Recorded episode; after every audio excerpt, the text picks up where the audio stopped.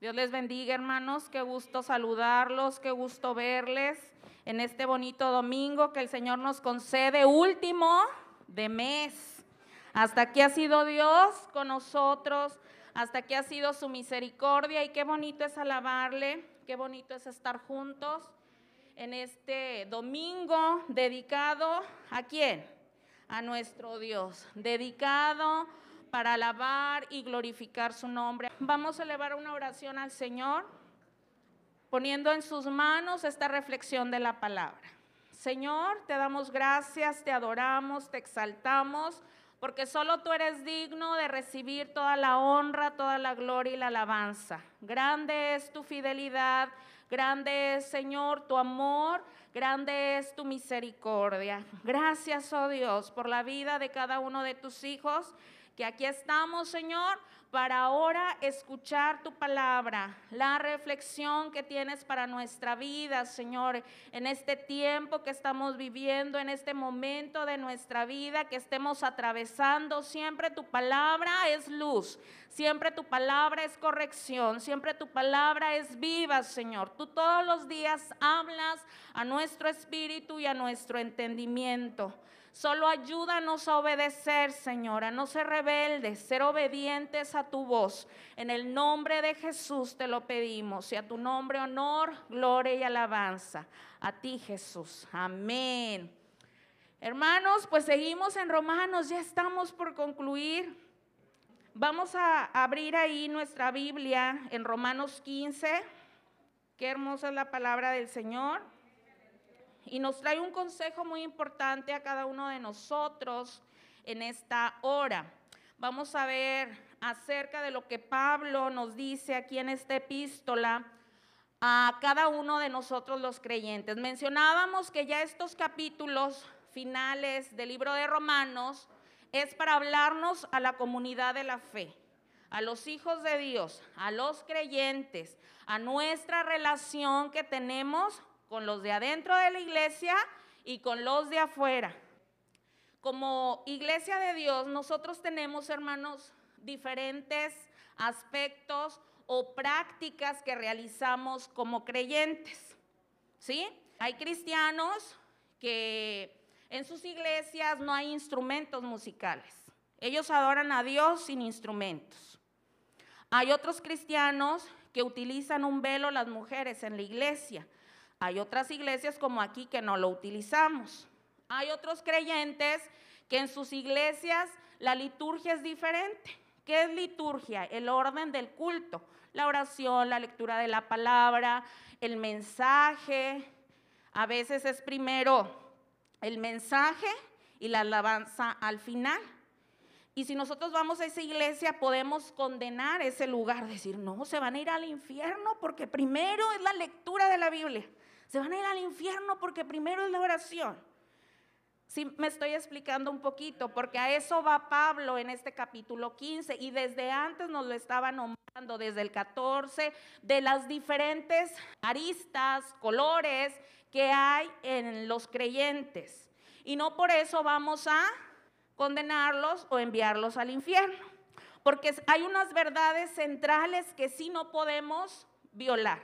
Dios ha puesto una línea una línea en la cual tú y yo no debemos de atravesar. Esa línea no la podemos ver, pero está plasmada en la palabra de Dios. Por ejemplo, aquí hay una línea. Si yo la atravieso, ¿qué me va a pasar? ¿Me voy a caer? ¿Me voy a lastimar? ¿Me van a suceder muchas cosas? Bueno, así Dios ha puesto una línea, un límite a cada creyente, a cada cristiano, a la humanidad. Y cuando la atravesamos, entramos al pecado. Cuando atravesamos esa línea que Dios ha dicho, stop. Son los límites que Dios ha puesto para protegernos a ti y a mí, para librarnos de las consecuencias del pecado, porque le dice la palabra de Dios que la paga del pecado es. Es decir, lo que vamos a recibir si tú y yo no obedecemos y atravesamos esa línea va a ser el pecado. Tenerlo muy en cuenta el pecado nos aparta de Dios. Y tener en cuenta lo siguiente, si somos cristianos o somos hijos de Dios, entendemos que creemos en Dios Padre, Dios Hijo y Dios Espíritu Santo. Creemos que Dios es trino, o así mencionamos, en la Biblia no viene la palabra Trinidad, pero entendemos que es Dios Padre, Dios Hijo, Dios Espíritu Santo. Pero si tú no crees que Dios es el Padre, si tú no crees que Jesús es el Hijo y que no existe el Espíritu Santo, estamos en un error o estamos cayendo en herejías o estamos cayendo en una religiosidad y no estamos siguiendo a Cristo. ¿Sí? También la palabra de Dios me dice que Dios es Dios, Él está en todas partes. Y me dice también que la palabra de Dios es palabra de Dios, es inspirada por el Espíritu Santo. Si yo no creo en la palabra de Dios, cuidado, me estoy desviando a una secta, me estoy desviando a una religión. Esto es lo que nos rige a los cristianos. Esto es nuestra doctrina. Dios trino, la palabra de Dios que es viva y eficaz, la palabra de Dios que es de Él. También la palabra de Dios nos dice que Jesús va a venir por ti y por mí. Creemos en la segunda venida de Cristo, ¿verdad? Creemos en eso, que va a ocurrir, que va a pasar. ¿En qué momento? No hay fecha pero va a pasar. En esto creemos, creemos que necesitamos aceptar a Jesús en nuestro corazón. Tenemos que confesar con nuestros labios y decirle, Señor, te necesito, entra a mi vida, transfórmame. Y Él se convierte en nuestro Señor de nuestra vida. Y que un día va a juzgar a los vivos y a los muertos por lo que hayamos hecho en este pequeño, corto camino en el que estamos en este plano terrenal. Jesús es el punto que nos guía a cada creyente. Seguimos a Jesús. Pero como hay tanta diversidad, presbiterianos, bautistas, cristianos, pentecostés, nos hemos desviado. Aquí Pablo hace esta referencia de que empezamos a juzgar en cuestiones banales pudiéramos decirlo de esa manera, en cuestiones que no van a afectar si vas a ir al cielo o no. El fundamento es Cristo, lo acabo de mencionar. Dios Padre, Dios Hijo, Dios Espíritu Santo, pero hay cristianos que visten diferente, comen diferente, adoran diferente a ti y a mí. ¿Sí? Para algunos eh, hermanos aquí en América, ver a un hombre con túnica es me sacó de onda, ¿verdad? Es algo que no debe de ser porque el hombre aquí, ¿cómo se viste el hombre? Con pantalón. Hay iglesias donde la mujer usa pantalón y usa falda y no por eso se van a ir al infierno. Hay unas congregaciones donde la mujer no se maquilla y no por eso se va a ir al infierno. No sé si me estoy dando a entender. El fundamento es Cristo. Y si ese hermano le parece bien, porque el Espíritu Santo lo guía de esa manera, deje a ese hermano, deje a esa hermana. Él está sirviendo a Dios porque lo importante es tener a Cristo. Ahorita vamos a hablar un poquito de lo que es el legalismo. Eso es muy diferente a lo que nos menciona la palabra. Lean conmigo el versículo 1. Así que los que somos fuertes, Debemos soportar las flaquezas de los débiles y no agradarnos a nosotros mismos. Qué fuerte, porque aquí en el mundo se nos dice, puro yo, lo que yo quiero, cuando yo quiero, ¿verdad? Siempre primero yo y después los demás. Pero aquí la palabra de Dios nos llama a soportar los que son fuertes, las flaquezas o debilidades de los débiles. Quiere decir soportar, sostener. Sostener a ese creyente que es débil. Aquel que está señalando siempre a los demás es un creyente débil. Es un creyente que necesitamos sostenerlo. ¿De qué manera? ¿De qué manera? ¿Puedo amar? pero no estar de acuerdo en muchos puntos de vista contigo. Así nosotros amamos a nuestros hermanos adventistas, a nuestros hermanos, eh, ¿quién les gusta? los amamos, pero hay puntos que no estamos de acuerdo por la doctrina. Ahí sí, la sana doctrina es la sana doctrina. Y los amamos, pero tenemos puntos de vista que ahí no compartimos con ellos. Pero si mi hermano le gusta comer carne de cerdo, pues que coma, ¿verdad? Si a mi hermano le gusta, este, no sé, algún de los puntos que acabo de mencionar, mientras no esté desenfocado de Jesús, no me malentienda, ¿eh? De Jesús. Cuando estamos en Jesús, nos preocupamos por los demás. ¿Sí? ¿Me está entendiendo? Así como Jesús se entregó a sí mismo por ti, por mí, por todos los demás, Él es el mayor ejemplo de entrega y mayor ejemplo que tú y yo podemos seguir. Soportar, sostener, ayudar al hermano que es débil en la fe. ¿Cómo lo podemos ayudar a ese hermano que está débil en la fe? Que lo vemos flaquear, que lo vemos titubear, que lo vemos un poquito distraído, que no está sirviendo al Señor, que no está esforzándose tal vez lo suficiente, que lo vemos desalentado, que lo vemos nada más juzgando a los demás. ¿Qué tengo que hacer con ese hermano o con esa hermana? Vamos a leer un texto que viene en Gálatas. Voy a explicar un poquito ese versículo donde nos habla, hermanos, de que nosotros no podemos vivir para agradar a todas las personas. Aquí nos habla que debo de sostener al débil, pero también la Biblia me dice en Gálatas, el 1.10, donde nos habla lo siguiente, escúcheme por favor. Pues busco ahora el favor de los hombres o el de Dios, o trato de agradar a los hombres, pues si todavía agradar a los hombres, no sería siervo de Cristo. ¿Sí? Me está diciendo agradar primero a Jesús. En las cosas espirituales, en las cosas que agradan al Señor. No puedo ser complaciente con ese hermano que no está enfocado en Jesús. No puedo ser complaciente en todo, sino en las cosas que me dicen en este versículo. Primero tengo que agradar yo al Señor. No puedo complacerte si a ti no te gusta buscar a Dios. No puedo complacerte si no buscas las cosas eternas. No puedo complacerte en esa área, mi hermano. No, porque aquí Pablo nos dice, soportar a los débiles en la fe. Es decir, sosténlos, pero no te voy a complacer en tu pecado o en tu desánimo o en tu capricho, por así decirlo.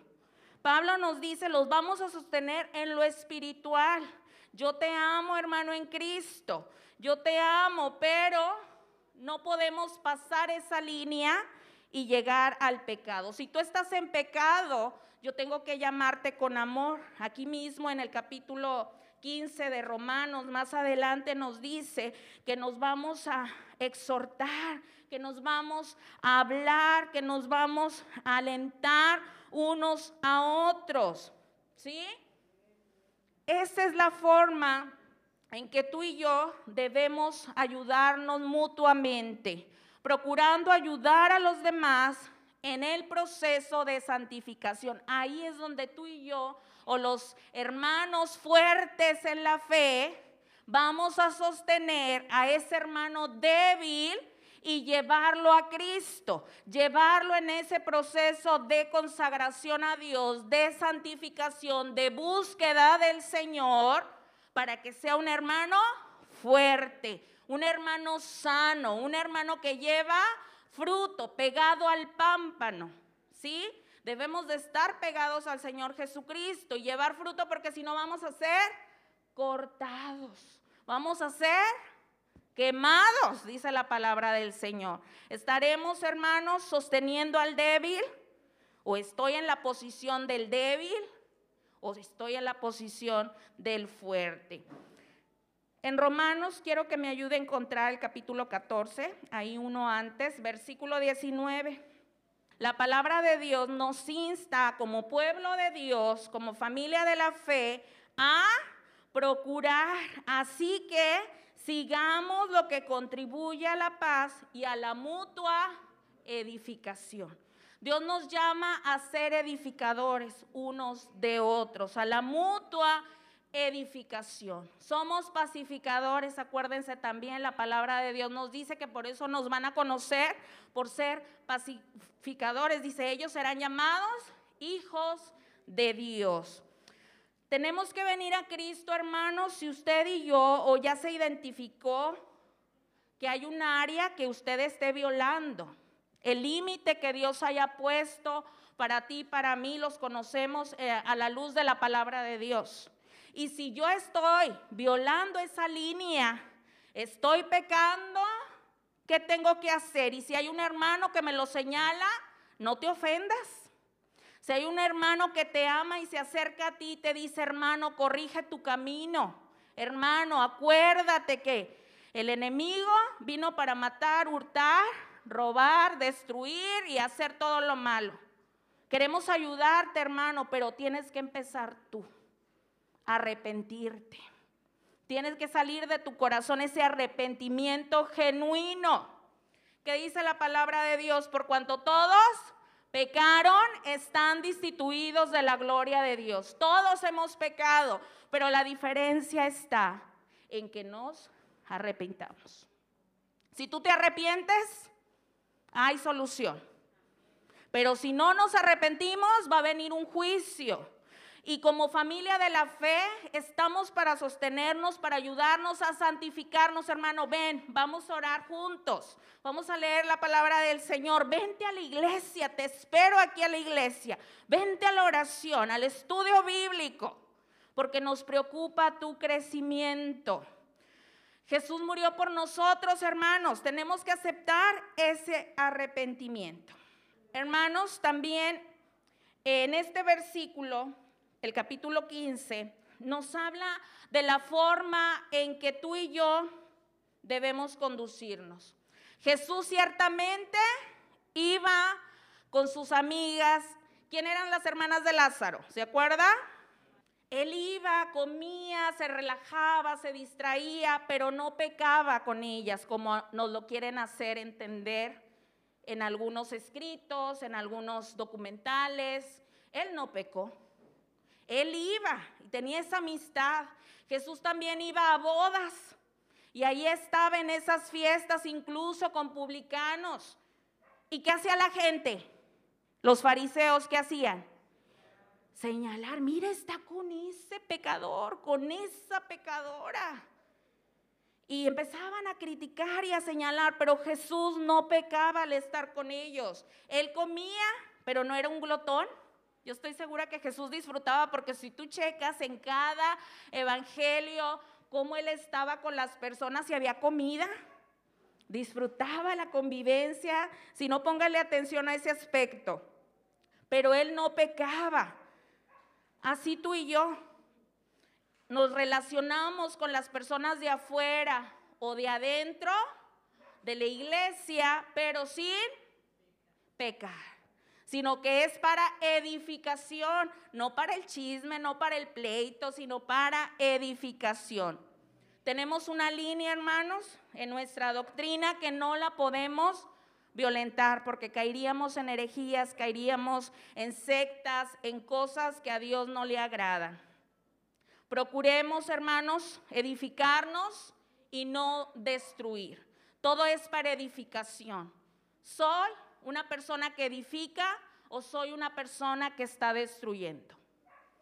Pregúntense, tan solo en el hogar, como esposas, edificamos o destruimos. Esposo, edificas o destruyes en tu hogar. Hijos, edificamos o destruimos. Aquí en la iglesia, edificamos o destruimos, hermanos. Lo acabamos de leer en el 14, 19. Procuremos que haya armonía en la iglesia y tratemos de edificarnos unos a otros. Así que, como acabamos de leer, somos pacificadores. No destruyamos, hermanos, la obra de Dios por causa de la comida, por causa de la bebida, por causa de cosas secundarias el seguir a Cristo, el vivir para Cristo, si estamos enfocados en Jesús, nuestra vida cambia, damos testimonio, estamos enfocados en el Señor Jesucristo. Y si nos desenfocamos de Él, tenemos que llamar, llamar y hablar contigo, hablar entre nosotros, porque necesitamos vivir una vida que agrada a Dios. No cruzar esas líneas, mis hermanos. Porque anteriormente todo era malo, ¿verdad? En las iglesias, anteriormente. Todo era legalismo. Bueno, los pentecostés que me conocen de asambleas de Dios, extremismos que se conocían, ¿verdad? Pero es Jesús, no el legalismo, no como esos fariseos que crucificaron a Jesús. Y tengamos cuidado, no vayamos a ser como ellos, porque Dios habla fuerte. Sepulcros blanqueados. ¿Qué es un sepulcro blanqueado? Comentábamos hace unos sábados. Un sepulcro bonito por fuera, adornado por fuera, hasta florecitas, tal vez bien adornadito, bien bonito. Pero por dentro, ¿cómo huele? Apesta, y más cuando acaban de depositar el cuerpo. Dios nos llama a ser sus hijos, que no estemos violentando sus leyes, que no estemos pecando, si no somos como sepulcros blanqueados.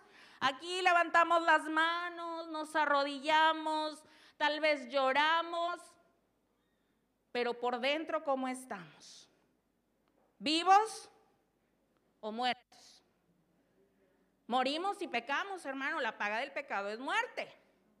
Vivimos y estamos en el Señor, pero son fuertes estas palabras, sepulcros blanqueados. Enderecemos nuestros pasos Reflexionemos en nuestra vida cristiana, no nos engañemos a nosotros mismos, sigamos la línea que el Señor ha trazado, porque si no la destrucción es para ti y te vas a llevar a los tuyos, a tus hijos, a tus nietos, a tus padres, a todos. El pecado afecta a todo a tu alrededor. Dios nos ayude. Aquí en Romanos nos sigue diciendo, hermanos, edificarnos unos a otros. Y en este texto todo me es lícito, pero no todo. Y hablamos de lo que es lícito en el creyente. ¿Qué es lícito en el creyente? No me está diciendo que todo me es lícito al, al pecador de allá afuera, no. Ese texto hace referencia a todo me es lícito al que es creyente. ¿Qué es lo lícito en la palabra de Dios?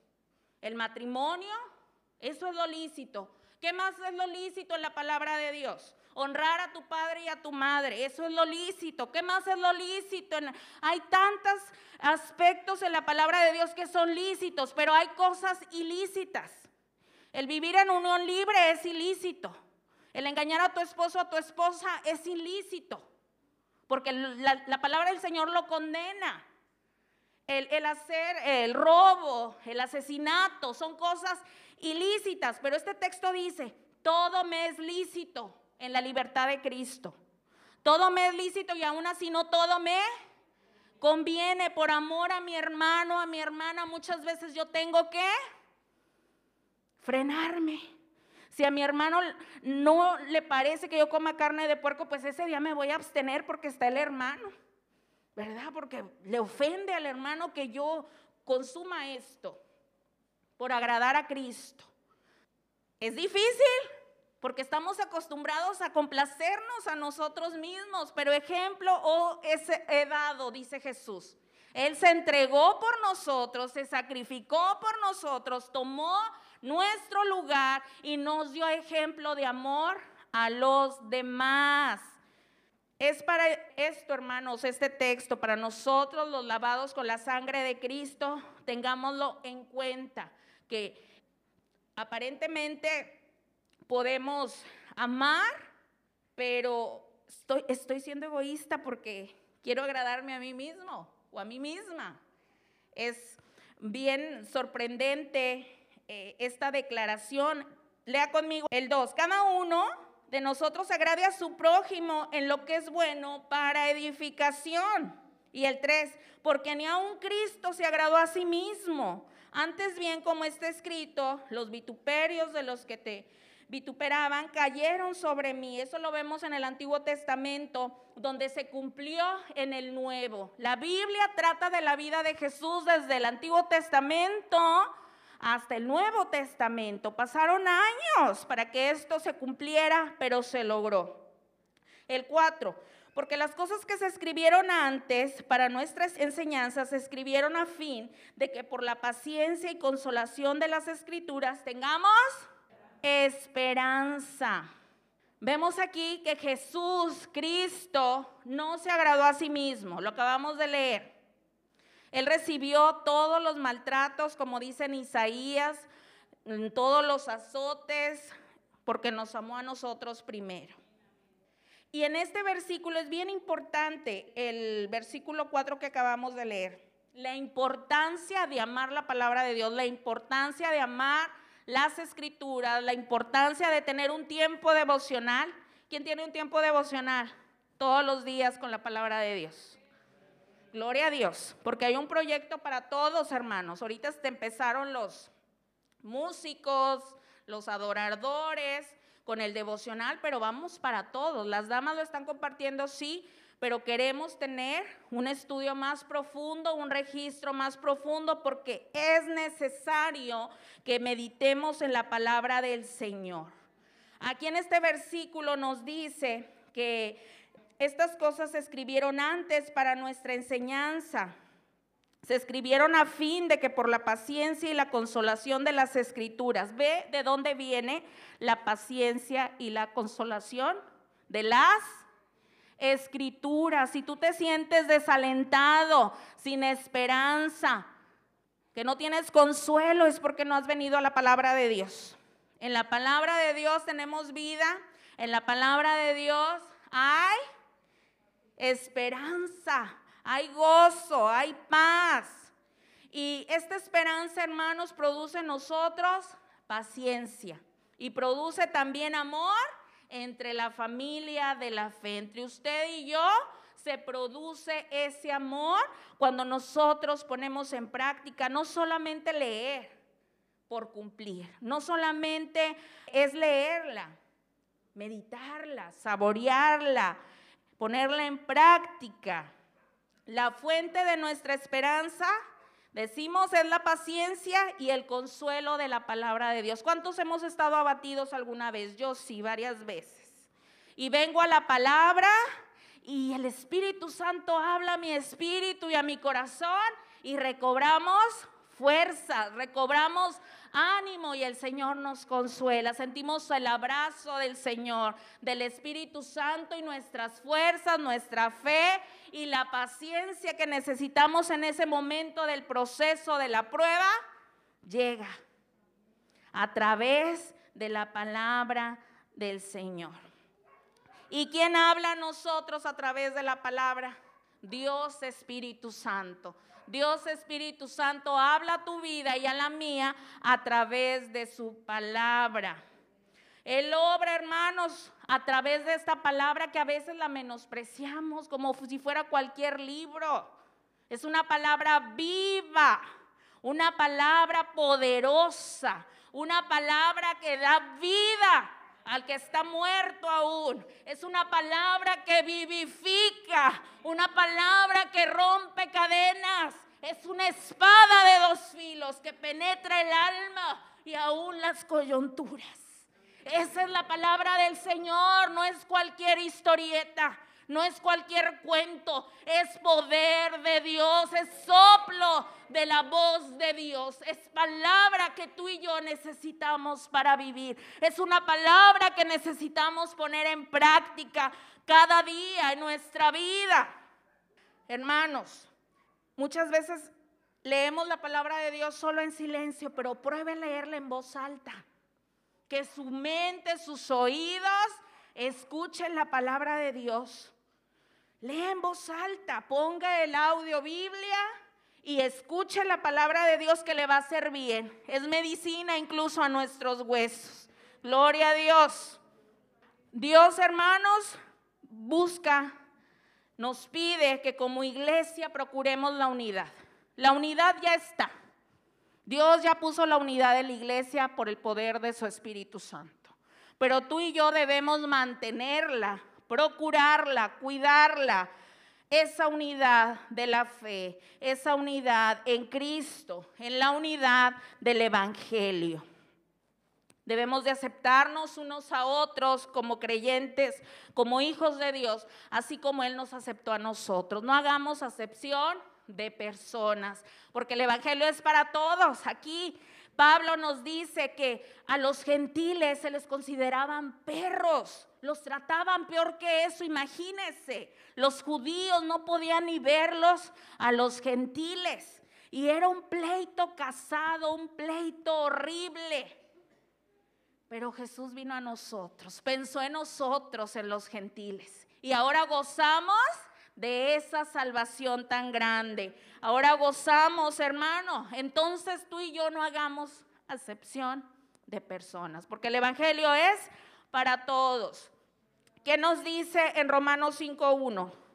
Él nos justificó, nos perdonó, nos rescató, nos transformó. Justificados pues por la fe. Tenemos paz para con Dios por medio de nuestro Señor Jesucristo. ¿Te falta la paz? ¿Te falta la fe? ¿No tienes consuelo? ¿No tienes esperanza? Tal vez porque has descuidado la lectura de la palabra de Dios. Has andado amargado, amargada. Es porque tal vez has descuidado esa relación tan importante con el creador del universo. Que todos los días nos está esperando. A ver si ya llega mi hija. Pero bueno, Tal vez más tarde va a hablar conmigo. Y el Señor esperando que nos acerquemos a Él y vivimos tan ocupados haciendo tantas cosas que se llega la noche y lo dejamos plantado. Él nos anhela como no tienes idea. Como cantábamos ese canto, he probado y quiero más, pero Él nos quiere más a nosotros que nosotros a Él. Él nos anhela mucho más, hermano. ¿Quieres ponerte de pie? Y reflexionar esta palabra, edificarnos. Si tú miras a un hermano triste, desesperado, preocupado, acércate. Tú que eres fuerte, ora por él, ora por ella. Anímale a seguir en el camino de Cristo. Si ves que algún hermano se está desviando con alguna herejía, que ya él dice que Jesús no es hijo de Dios, habla con él, llámale. Aquel que dice, no, la palabra de Dios pero no discutamos. No se discute, simplemente se persuade a ese creyente a hablarle con amor, hablarle con misericordia. En el capítulo 15 nos lo dice de la siguiente manera. Y el Dios de esperanza os llene de todo gozo y paz en el creer, para que abundéis en la esperanza por el poder del Espíritu Santo hermanos míos, de que vosotros mismos estéis llenos de bondad, llenos de todo conocimiento, de tal manera que podáis amonestar los unos a los otros. Nos dice aquí, llenos de bondad, llenos de todo conocimiento, de tal manera que nos exhortemos o amonestemos unos a otros. Hermano, hermana, yo te exhorto hoy yo te amonesto hoy de que no perdamos el tiempo. No es tiempo de perder el tiempo. No es tiempo de engañarnos. No es tiempo de ser solo tumbas pintadas bonitas, pero por dentro muertos. No es tiempo de descuidar lo más importante que es nuestra relación con Dios y con nuestros hermanos en la fe. ¿Quieres vivir para el Señor? Rodéate de hermanos fuertes en la fe. Vuelve a la palabra del Señor. Te da cansancio, te da flojera tal vez, pero si no lo hacemos, vamos a la muerte eterna, porque de ahí proviene todo. ¿Quieres orar conmigo y decirle, Señor, crea en mí un corazón limpio, un corazón que te ame, un corazón que te sirva, un corazón que esté dispuesto a apoyar en las cosas eternas a los nietos, a los hijos, al esposo, a la esposa. Ahorita que están los alumnos estudiando, felicidades a esos papás que están invirtiendo en lo eterno, hermano, hermana. Dios los siga fortaleciendo porque están dando una huella, dejando una huella en sus hijos de cómo agradar al Señor y servirle.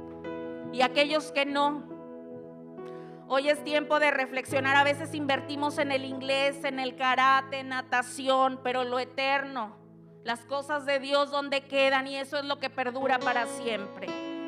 Quieres venir al altar y decirle, Señor, me siento cansado, cansada. Me siento desmotivado, Señor, pero yo sé que he descuidado mi plática contigo. Yo sé que he descuidado, Señor, la oración. Ahora me pesa. Ahora, Señor, no la disfruto, pero acuérdate, al estar tú ahí, el Espíritu Santo te toca. Al estar tú ahí arrepentido, vuelve la fuente de vida a fluir en tu corazón. Pero el Señor lo que anhela es que reconozcamos que le necesitamos, de decirle, Señor, te necesito. Señor, eres urgente en mi vida. Señor, obra en mi corazón, ahí en tu lugar. Levanta tus manos y dile, Señor, yo quiero enamorarme de ti. Señor, yo quiero enamorarme de ti. He descuidado, Señor He descuidado mi vida de comunión contigo. Tú quieres más y le dedicabas 15 minutos. El Señor te está pidiendo 5 más. 5 minutos más en su presencia. Si le adorabas, el Señor te está diciendo, quiero más de ti, no te alejes. Te estoy hablando porque te amo. Te amo, te amo, te amo y quiero darte más de mi presencia, Señor. Aquí estamos en esta hora. Te necesitamos, Señor. Es cierto, oh Dios, la vida es tan apurada. Tenemos tantas ocupaciones que en nuestro interior pensamos que dedicarle más tiempo al trabajo, que dedicarle más tiempo al deporte, que dedicarle más tiempo a otras cosas, a las redes sociales, Señor, y descuidamos lo importante que es estar en tu presencia. Señor, Ayúdanos y ten misericordia de Getsemaní. No queremos ser sepulcros blanqueados. No queremos, Señor, engañarnos a nosotros mismos. Tú eres vida, Señor. Tú eres gozo. Tú eres paz y mi alma te necesita. Mi alma está sedienta, Señor. No me siento a gusto como estoy. Ven con tu Espíritu Santo. Me arrepiento, Señor, de descuidar lo más importante. ¿Cómo escaparemos de una salvación tan grande? No podemos descuidarla porque no tenemos a quien más acudir. Sí, Señor, ayúdanos a amarte con todo nuestro corazón, con todas nuestras fuerzas con todo lo que somos, Señor, porque somos para la gloria de tu nombre. Renueva un espíritu recto dentro de nosotros. Renueva un espíritu, Señor, de obediencia. Un espíritu, Señor, que te ame con todo lo que somos. Queremos más de ti, Señor. Toca, Señor, estas vidas aquí en tu altar. Tócalo, Señor les amas, oh Dios. Con lazos de amor los has traído hasta aquí en este día. Con lazos de amor. Tu palabra, Señor, palabra produzca en sus corazones el querer como el hacer. La vida, Señor, pegados al pámpano, al pámpano que eres tú, Jesús. Da vida, da vida, Señor, da aliento al que está sin Él. Pero ese consuelo, esa esperanza solo se encuentra en el Rey de Reyes, el Señor de Señores. Hay poder en Jesús. Hay poder en Jesús. Rompe cadenas, Señor. Da vida, da vida, da vida, oh Dios. Aleluya, Rey de Reyes. Poderoso Jesús poderoso Jesús, enséñanos a amarte, oh Dios. Amar y pasar tiempo en tu presencia. tiempo en ti, Señor. Muéstrate, Señor, en esta hora a tus hijos. Muéstrate a tus hijos, Señor, en esta hora. Renueva sus fuerzas, renueva su fe. Afírmalos en tu camino, Señor. Rompe toda oposición. Quita todo estorbo que esté impidiendo, Señor, que tus hijos avancen en ti. Derriba toda fortaleza, oh Dios, toda concupiscencia en el nombre de Jesús. En el nombre de Jesús hay poder. En el nombre de Jesús hay victoria. En el nombre de Jesús haremos proezas. En el nombre de Jesús hay victoria. Obra, oh Jesús. Obra, oh Jesús, y cumple tus propósitos en tus hijos. Que venga tu reino, oh Dios. Que venga tu reino a tus hijos, a tus hijas en esta hora. Y que se haga tu voluntad en ellos. Que se haga tu voluntad, Señor. Esa voluntad perfecta y agradable. En el nombre de Jesús. En el nombre de Jesús, solo en ti, Señor, hay vida. Solo en ti hay felicidad. Solo en ti hay gozo. Solo en ti, Señor, hay plenitud. En nadie ni en nada nos va a satisfacer más que tu presencia. En tu presencia, delicias a tu diestra para siempre. En tu presencia hay paz. En tu presencia hay libertad. En tu presencia hay lo que nuestra alma necesita, lo que nuestro espíritu anhela, oh Señor. Lo que deseamos está solo en ti. Guárdanos del mal, guarda tu iglesia, guarda tu pueblo, Señor.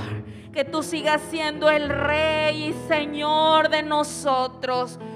Rey y Señor de Getsemaní. Rey y Señor de nuestra vida. Mi casa, casa de oración, será llamada. Hermano, volvamos a la oración. Volvamos a la intimidad con el Señor. Volvamos a su palabra y a su nombre gloria, honra y alabanza. A su nombre gloria, a su nombre honor.